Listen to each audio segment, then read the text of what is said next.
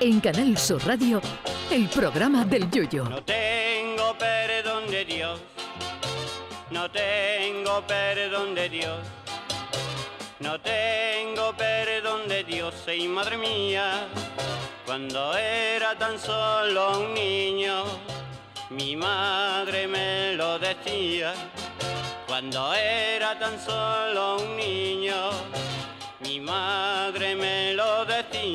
Hace tan solo unos días hemos conocido la interesante noticia de un experimento científico donde unos investigadores han logrado en un laboratorio regenerar ancas de rana amputadas aplicando una mezcla de medicamentos que permitieron que las patas traseras de las ranas volvieran a crecer. Hombre, más allá del avance científico que podría suponer esto en seres humanos, no hace falta irse tan lejos y ya podemos adivinar el avance que supondría aplicar este experimento a los cochinos.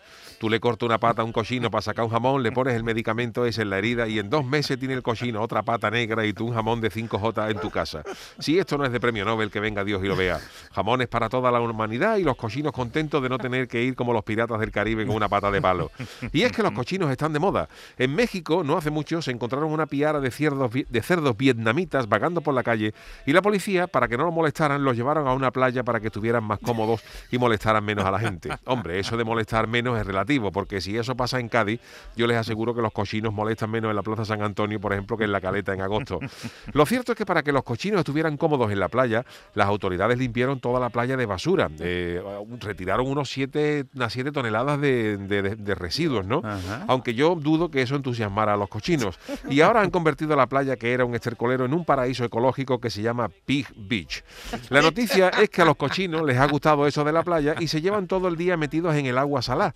Que digo yo que cuando los cochinos la espichen y le saquen el jamón, habrá que salarlo un poquito menos para que se pueda comer. Además, cuando salen del agua, dicen los mexicanos que les tienen preparado los cochinos un plato de fruta, que luego los hidratan con bebidas isotónicas por aquello de la calor y le frotan el cuerpo con aceite de coco. Y a lo que les, lo que les falta es que le pongan a los cochinos un tanga, unas gafas de sol y que les pongan un cubata a las 6 de la tarde, que como consigan eso, yo quiero reencanarme en un cochino de eso en mi próxima vida. Esos cochinos en Cádiz también tendrían su bolsita de papa frita y su cartuchito de camarones, pero imagínense la cara que se nos quedaría a los bañistas a los que nos prohíben llevar el perro a la playa, cuando tú miras para el lado y ves un cochino bronceándose, que el perro puede que haga sus necesidades en la playa, pero eso se recoge y ya está. Pero un cochino huele peor que un reloj por atrás. Y en esos días en que las playas se ponen hasta la manija, imaginen que te toca al lado un cochino en una esterilla. Con este experimento se extienda la caleta, ya me veo yo al Chano de Cádiz cambiando el marisqueo de coñetas y burgaillo por la recogida de pinchitos morunos y chicharrones escondidos en las posas caleteras.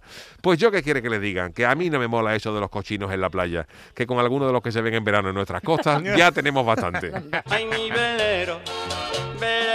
Mío. Canal Sur Radio. Llévame contigo a la orilla del río. El programa del Yoyo.